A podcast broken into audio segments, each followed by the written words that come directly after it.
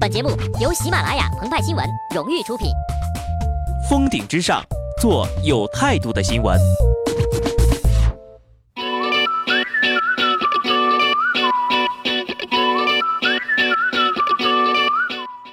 本文章转自澎湃新闻澎湃联播，听众朋友们，大家好，我是极致的小布。事件的实情是什么？就算站在上帝视角，观众依然被新迷宫的导演带着兜兜转，在结局之前，思路全部都被绕进了沟里，更别提置身于故事世界的角色们。躺在棺材里的是谁？他是怎么躺进去的？整整一村几百口人。几乎都只能沉醉在自己以为的真相里了。迷醉在真相里的可不止片中的角色呀。前些日子，一条社会新闻：利溪女子全口就同胳膊废了，没钱治，盼获救人站出来为善举作证，看得鹏鹏十分的揪心呐。文中当事人李娟的男友张宏宇如同亲临现场，描述的绘声绘色，四肢肌肉基本被啃完等字眼频繁出现。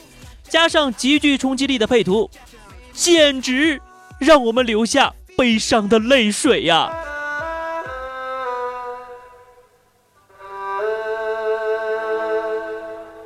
直到昨天，哎，怎么女子被狗咬又出后续了？逆转！最新报道当中呀，救小孩没了，路边狗变成了狗场里的防暴犬，狗主人就是其男朋友，意外事件变成了策划项目。吓得鹏鹏啊，瞬间翻到桌子下面了。一出救人受伤的事迹，分分钟变成了一段策划的故事。爆表的同情心一下子就跌到了谷底。果然呢，再天马行空的编剧也写不出现实当中的段子呀。新闻说呀，这个钱是到李娟男朋友的卡上，难道真相还另有隐情？鹏鹏他分外的心疼，一颗善心。拔凉拔凉的，赶紧咳出了塞在嗓子眼的馒头，安慰安慰自己。也许呀，还有更多的真相有待揭开。这个反转发生在爱情片中时呢，那这个时候呀，就该是女二号登场了。李娟被咬事件一定是觊觎张宏宇的他所为的，他将狗笼打开，设计谋害李娟，妄图摧残她的身心，让张厌恶离开。见张在绝境中用计求得一线生机，蛇蝎心肠的他秉承我得不到的东西，别人也别想得到的反派品质进行举报，让其陷入诈捐漩涡，颇有当年移花公主邀月的风采呀。如果这是一部悬疑片，这一出被咬受捐骗捐的背后，一定有一个更大的阴谋。适婚女子为何在自家被咬？狠毒恶犬缘何唯独撕咬四肢？男友何故编故事诈捐进自己腰包？这一切的背后是人性的扭曲，还是道德的沦丧？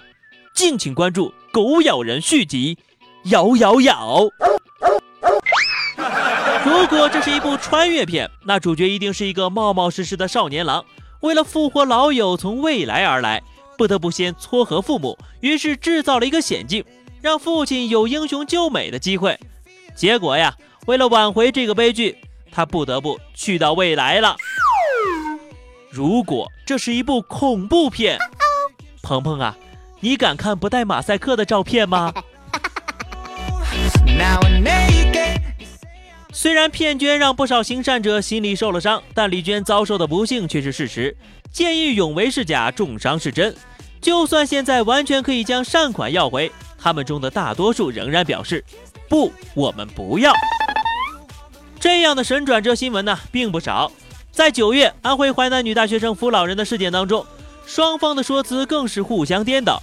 女大学生撞老人，老人讹学生，学生证明没撞老人，老人证明被撞，学生微博申辩申请复核，让整件事如煎饼般翻来滚去，两面焦，煎得越熟，越是看不出包的是啥馅儿呀。别说新闻读者看不明白，调查的警察叔叔都快糊涂了。还是马云爸比好啊，知道我们在社会上生存不易。人民日报也说，在截止今年十月前的一百四十九起扶老人争议案件中，有八十四起都是老人诬陷的，送给大家扶老人险这项保障，三元保一年，老人随便扶，良心过得去，纠纷全无忧。妈妈再也不用担心我做好人了。昨天呢，就是重阳节，真是一个应景的礼物啊！好的，那么以上就是本期节目的全部内容。更多新鲜资讯，敬请关注喜马拉雅澎湃新闻。下期节目我们再见吧，拜拜。